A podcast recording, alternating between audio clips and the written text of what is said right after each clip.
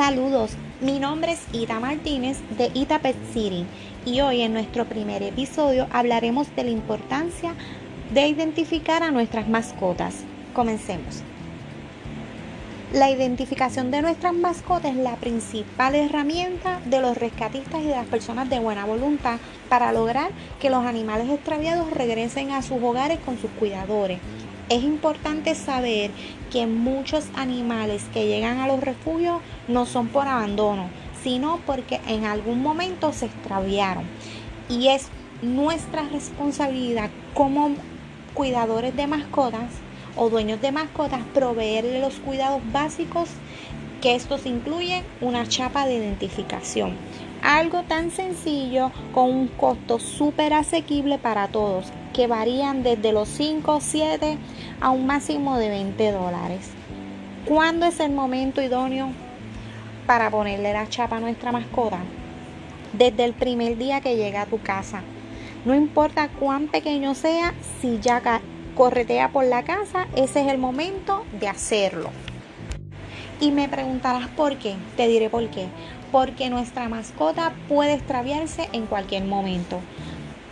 Porque es una experiencia súper dolorosa por la cual no desearías pasar. Y porque las redes sociales están llenas de casos de dueños buscando sus amadas mascotas que se extravían. Y el factor común de todos es que no tenían la chapa o el ID tag. Y esto hace más difícil el proceso de encontrarlos. Muchos dueños de mascotas piensan que su perrijo nunca se va a escapar porque vive dentro de la casa o porque conoce la comunidad y su entorno.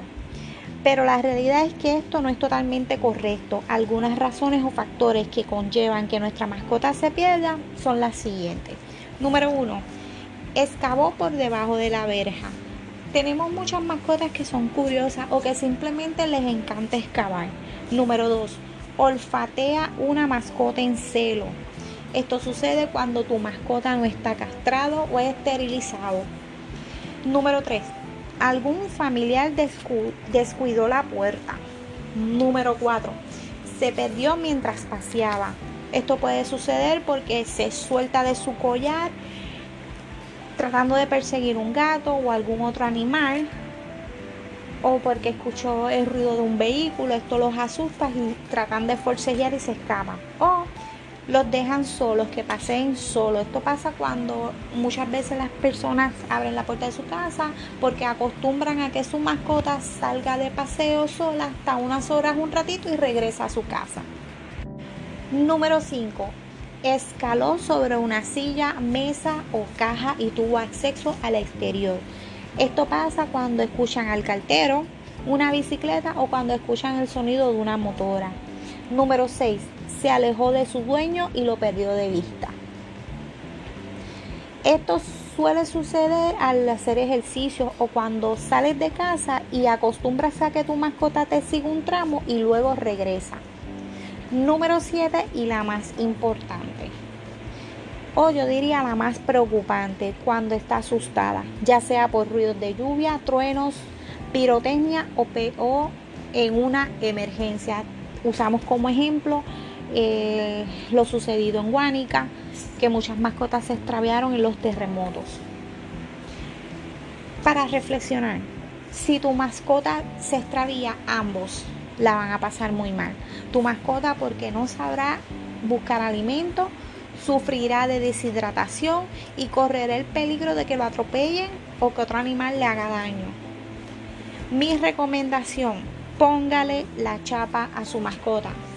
Póngale un collar con su chapita de identificación, sea un dueño responsable.